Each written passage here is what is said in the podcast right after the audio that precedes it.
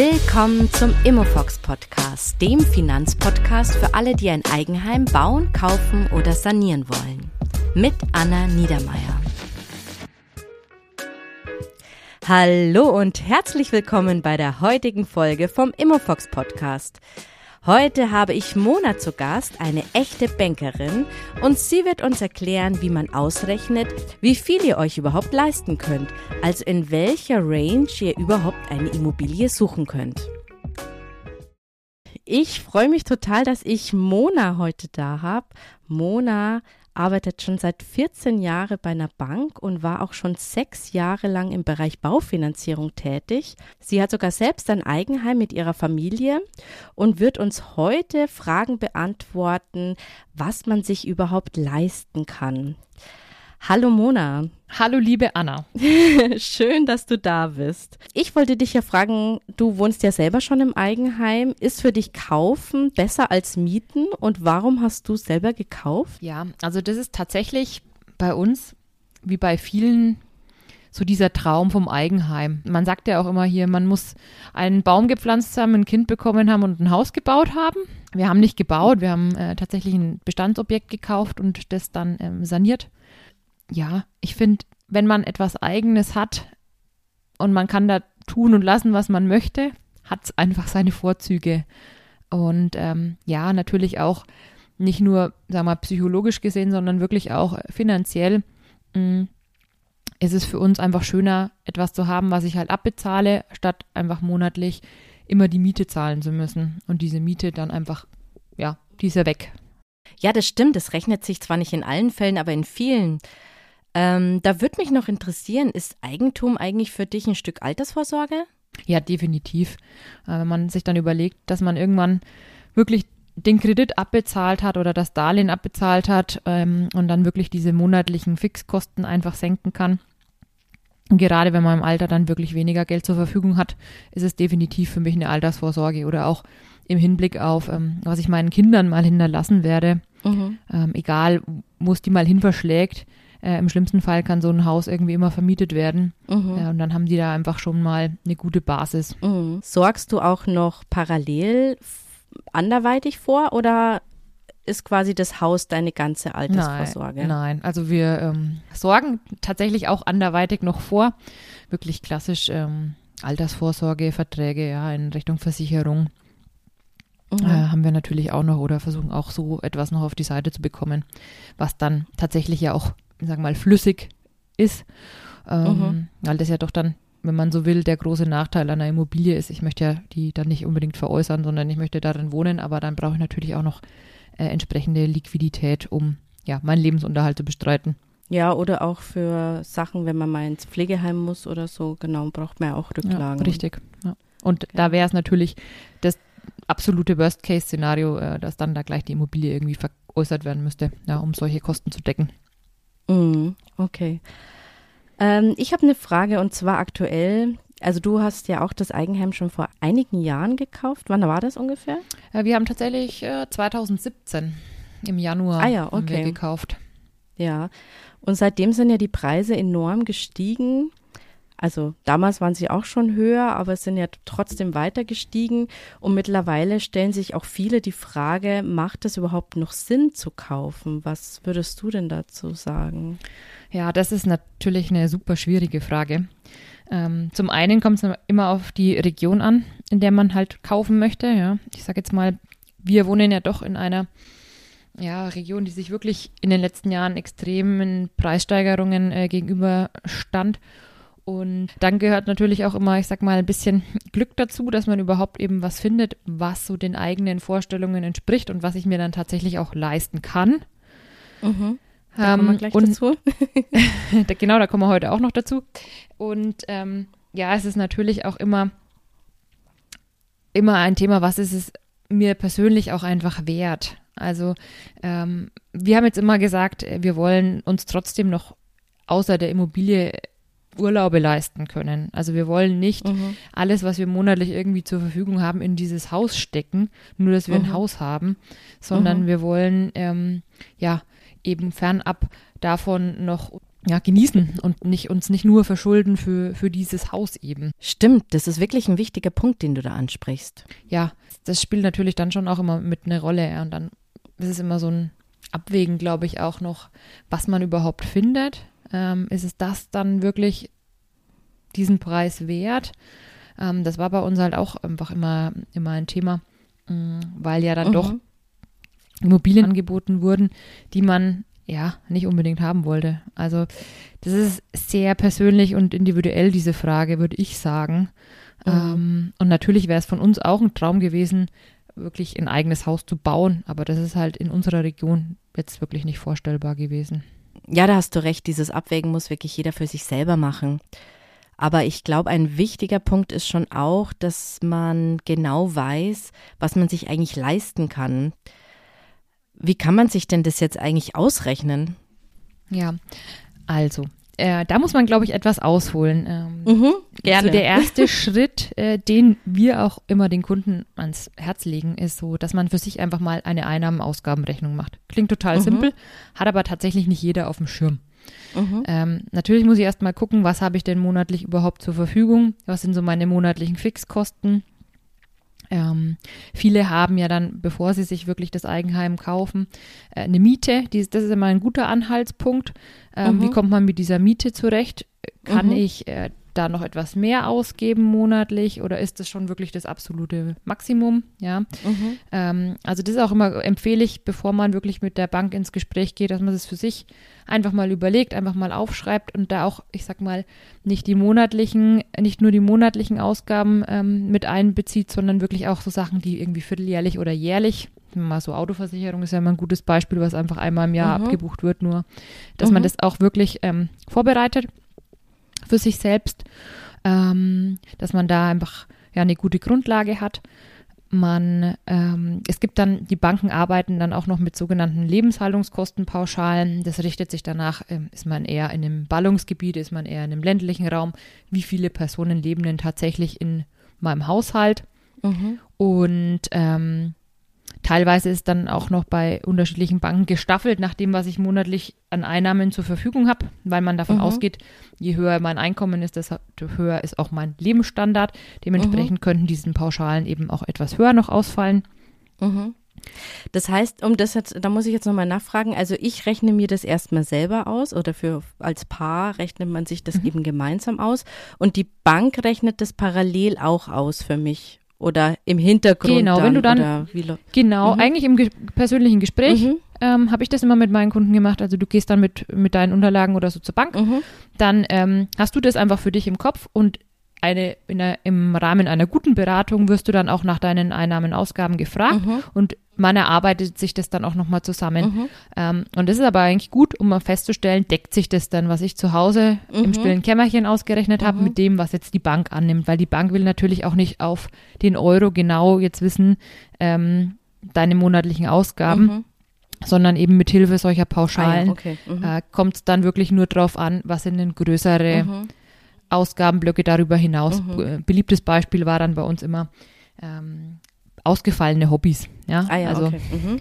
in diesen Lebenshaltungskosten ist eigentlich so von Essen, Kleidung, Auto, kleinere Versicherungen eigentlich alles enthalten. Mhm. Wenn man jetzt sagt, man hat irgendwie ein Pferd, mhm. das war immer so ein greifbares äh, Beispiel, mhm. dann weiß ich, okay, da kommen vielleicht noch ein paar hundert Euro on top auf diese, mhm. auf diese Standardausgaben einfach drauf. Und ähm, was dann einfach noch größere Sparverträge oder Versicherungen angeht, das ist dann nochmal wirklich extra zu diesen, zu diesen Pauschalen. Ah ja, okay.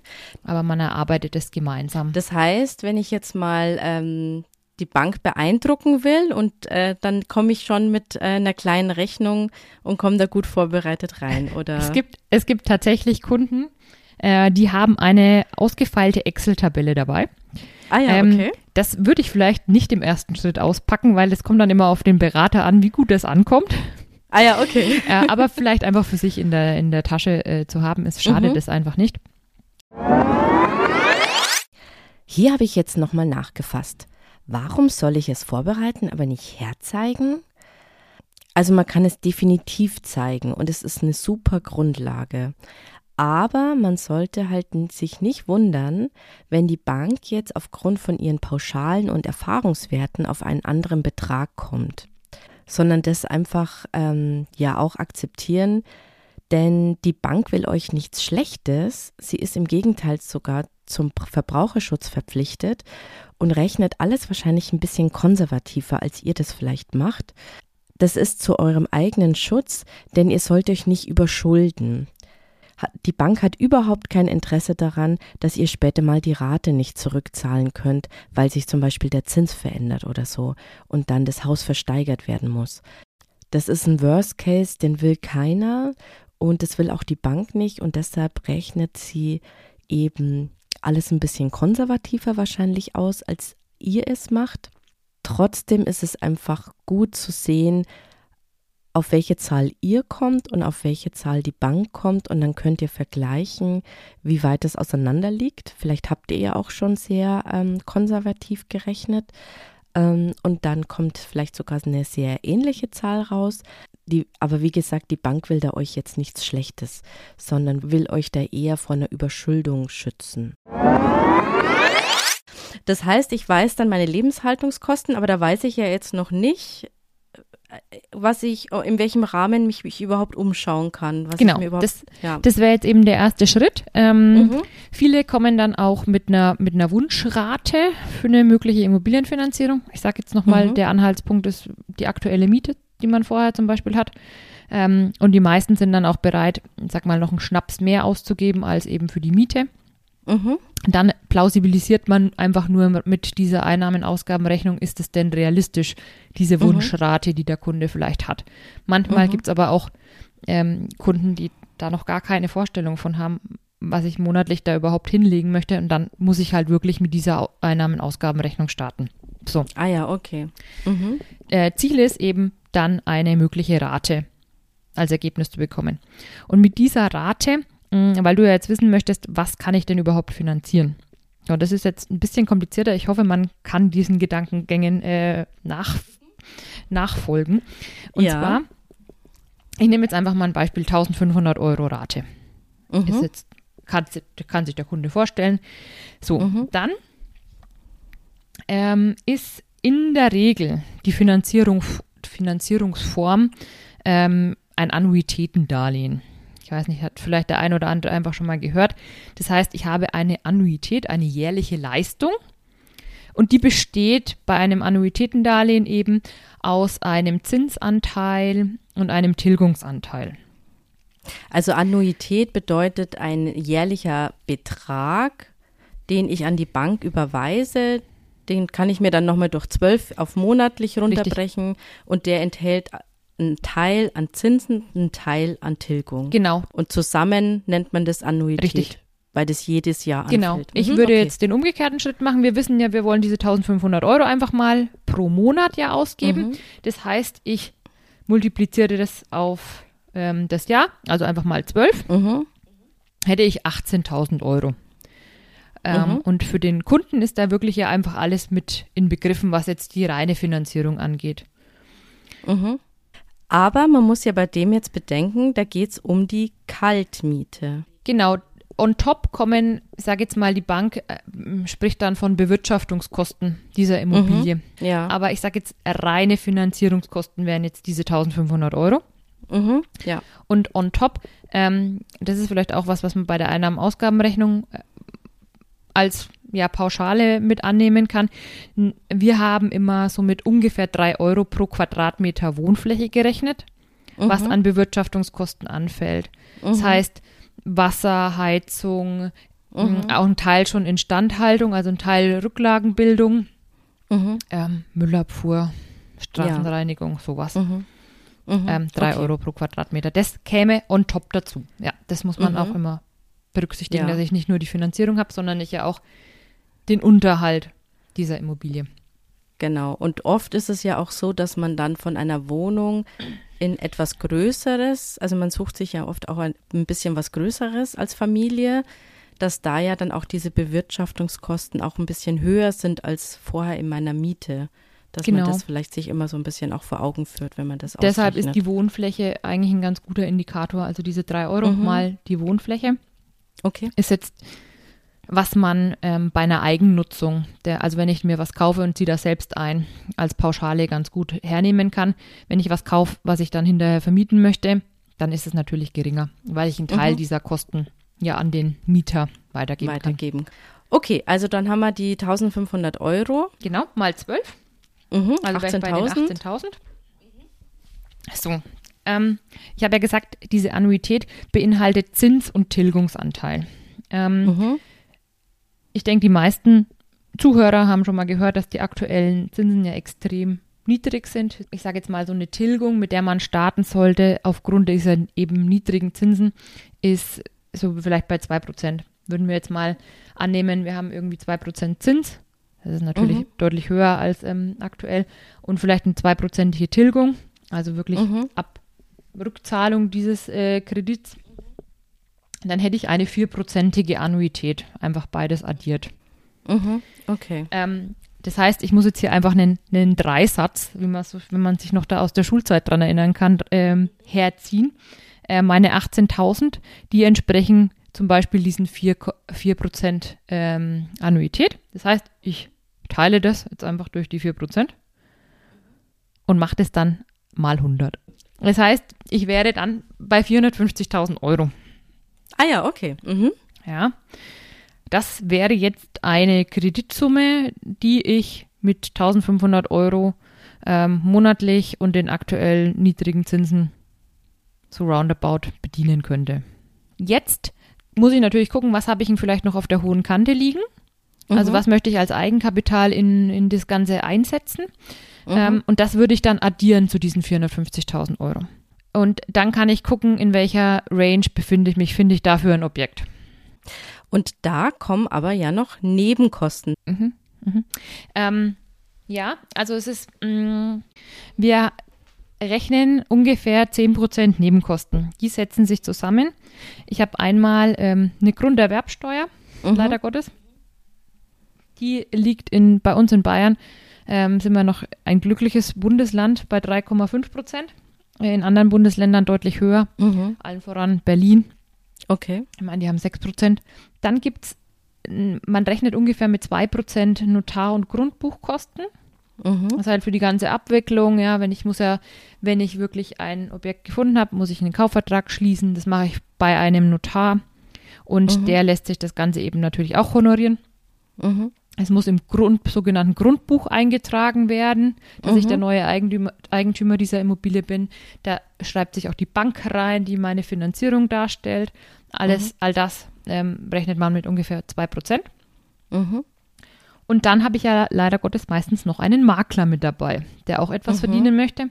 Das heißt, das sind, da gibt es natürlich auch ähm, Preisunterschiede. Ich sage jetzt mal angefangen mit dreieinhalb Prozent plus äh, Mehrwertsteuer. Das sind dann diese 3,57 Prozent, die man häufig liest.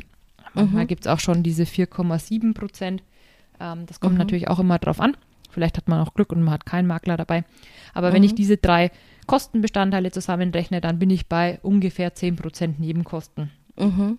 Diese Nebenkosten sind ja wirklich tatsächliche Kosten, die im Zusammenhang mit diesem Kauf entstehen.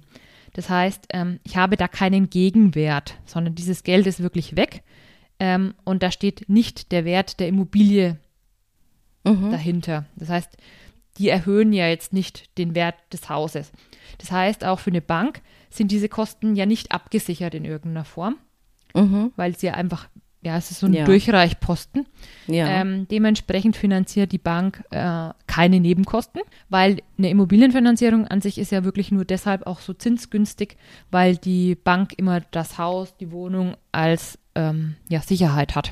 Mhm, genau, okay, verstanden. Gibt es nicht eigentlich auch so eine Faustregel, dass man sagt, so und so viel Prozent Eigenkapital sollte man zur Verfügung haben? Ich sage jetzt mal, wenn man eine bestehende Immobilie kauft, dann ähm, ist das Risiko für eine Bank immer überschaubar, weil das steht schon da, das Haus. Mhm. Also sollte irgendwas schiefgehen, der, ähm, der Kunde kann das nicht mehr, den Kredit nicht mehr bedienen, dann habe ich aber das fertige Haus in der Hinterhand. Dementsprechend finanzieren da die Banken, ich sag mal, Maximum vielleicht so 95 Prozent, 90 Prozent des Mhm. Kaufpreises. Mhm. Das heißt, ich sollte die Nebenkosten aus eigener Tasche ja, mhm. zahlen können, plus eben weitere 5 bis 10 Prozent ist so die mhm. Untergrenze. Mhm. Ähm, möchte ich jetzt was bauen? Also das heißt, mhm. da ist die grüne Wiese, da ist eher wirklich die Sicherheit der Bank noch nicht vorhanden. Das kommt erst nach und nach mit dem Baufortschritt. Äh, dementsprechend geht die Bank da auch ein höheres Risiko ein. Das heißt, ich sollte da auch immer ein bisschen mehr Eigenkapital noch haben als beim Kauf einer bestehenden Objekt, äh, Immobilie. Ah ja, das okay. gleiche gilt auch, wenn ich etwas kaufe, was einfach vielleicht 60 Jahre alt ist, was ich kernsanieren möchte. Da mhm. habe ich auch einfach das gleiche Risiko, ähm, wie wenn ich jetzt neu baue, weil so mhm. wie es da steht, kann es die Bank nicht verwerten. Dementsprechend mit etwas mehr Eigenkapital. Und ähm, was man da in dem Zusammenhang vielleicht einfach noch erwähnen sollte, ähm, es ist natürlich immer auch für den Kunden ähm, günstiger, wenn ich etwas mehr Eigenkapital mitbringe, weil einfach das Re äh, Risiko für die Bank im Gegenzug reduziert wird. Und dann mhm. wird natürlich auch der Zinssatz etwas günstiger. Ah ja, okay. Wir waren jetzt vorher bei diesen 18.000 Euro Annuität, 450.000 Euro Darlehen. Jetzt haben wir angenommen, ich bin eine, ein Paar, das 50.000 Euro als Eigenkapital gespart hat. Das ist jetzt ein ganz gutes Rechenbeispiel, weil wenn ich jetzt sage äh, 450.000 ähm, plus 50.000, wäre ich eigentlich mhm. bei 500.000. Mhm. Ähm, und ich habe ja wieder aber diese 10% Nebenkosten. Das heißt, ich gehe mhm. eigentlich 50.000 wieder runter um die mhm. Nebenkosten. Also bist du eigentlich wieder bei den 450. Ah ja, okay. Das heißt, mein ganzes Eigenkapital ist eigentlich für die Nebenkosten, Nebenkosten in dem Fall dann. Ja, also 50.000 klingt natürlich erstmal viel Geld. Ja. Im Zusammenhang mit dem Kauf einer Immobilie ist es leider einfach aufgrund dieser Nebenkostenthematik ähm, ja gar nicht so viel, wie man erstmal meint, weil das einfach wirklich komplett dafür draufgehen würde. Okay, das heißt, ich kann dann bei ImmoScout einfach gucken, äh, 450.000, also in dieser Liga kann ich mir dann Sachen anschauen und es ist realistisch, dass ich da eine Finanzierung bekommen könnte. Ja, also das auf jeden Fall. Mm, mhm. Man kann jetzt natürlich sich das alles noch ein bisschen schöner rechnen, ja? weil ich habe ja gesagt, mhm. wenn ich, ähm, ich sage mal, 2% Tilgung sollte man am Anfang ähm, definitiv mit in eine Finanzierung einbringen. Denn mhm. mh, wenn man sich das dann hochrechnet, kommt man sonst auf Laufzeiten, die sind nicht, nicht mehr darstellbar, ja. Also dann zahlen es mhm. wirklich meine Kinder noch ab. Wenn ich jetzt beispielsweise mit einem Prozent Tilgung starten würde, dann komme ich auf Kreditlaufzeiten von 50, 60 Jahren. Das schafft jetzt eigentlich keiner mehr abzubezahlen. Ähm, das heißt, diese zwei Prozent würde ich schon als gegeben annehmen. Und wenn man sich aber den Markt anschaut, dann ähm, stellt man ja fest, dass ich jetzt vielleicht nicht bei zwei Prozent Zins bin. Dementsprechend könnte ich vielleicht auch mit drei Prozent Annuität rechnen. Ja. Mhm. Ähm, dann komme ich natürlich auf eine höhere Finanzierungssumme. Ist aber halt ja, die okay. Frage, wie realistisch ist das? Wie lange bleiben die Zinsen so? Ähm, mhm. Wir haben in, ich sage jetzt mal, die als Banksicht rechnet eine Bank, rechnet vielleicht sogar mit 5, 6 Prozent äh, Annuität, ob sich das der Kunde noch leisten kann, weil ähm, die ja auch immer das Szenario im Kopf haben, was passiert, wenn die Zinsen steigen. Ah ja, okay. Äh, mhm. Wenn ich das jetzt hernehme und ich sage, äh, meine 1500 Euro sind vielleicht 5, 6 Prozent Annuität, dann komme ich natürlich mhm. auf entsprechend weniger Kreditsumme. Mhm. Okay. Mhm. Also man könnte da jetzt auch wirklich so eine Spannbreite ähm, ausrechnen. Ich, ja. Diese 4, 4,5 Prozent ist eigentlich aufgrund der aktuellen Marktgegebenheiten realistisch in meinen Augen. Ähm, ich würde nicht noch weniger mit noch weniger rechnen ähm, mhm. oder nur um jetzt eine höhere Kreditsumme zu haben. Ist natürlich, wenn ich jetzt was finde, das halt äh, eine Immobilie finde, die vielleicht 500.000 Euro kostet, dann lohnt sich trotzdem noch wirklich eine gute Bankberatung aufzusuchen. Das ist jetzt mhm. nicht das K.O.-Kriterium, dass das dann gar nicht funktionieren würde. Alles klar. Also es gibt da immer so einen Spielraum, in dem man sich da bewegen kann.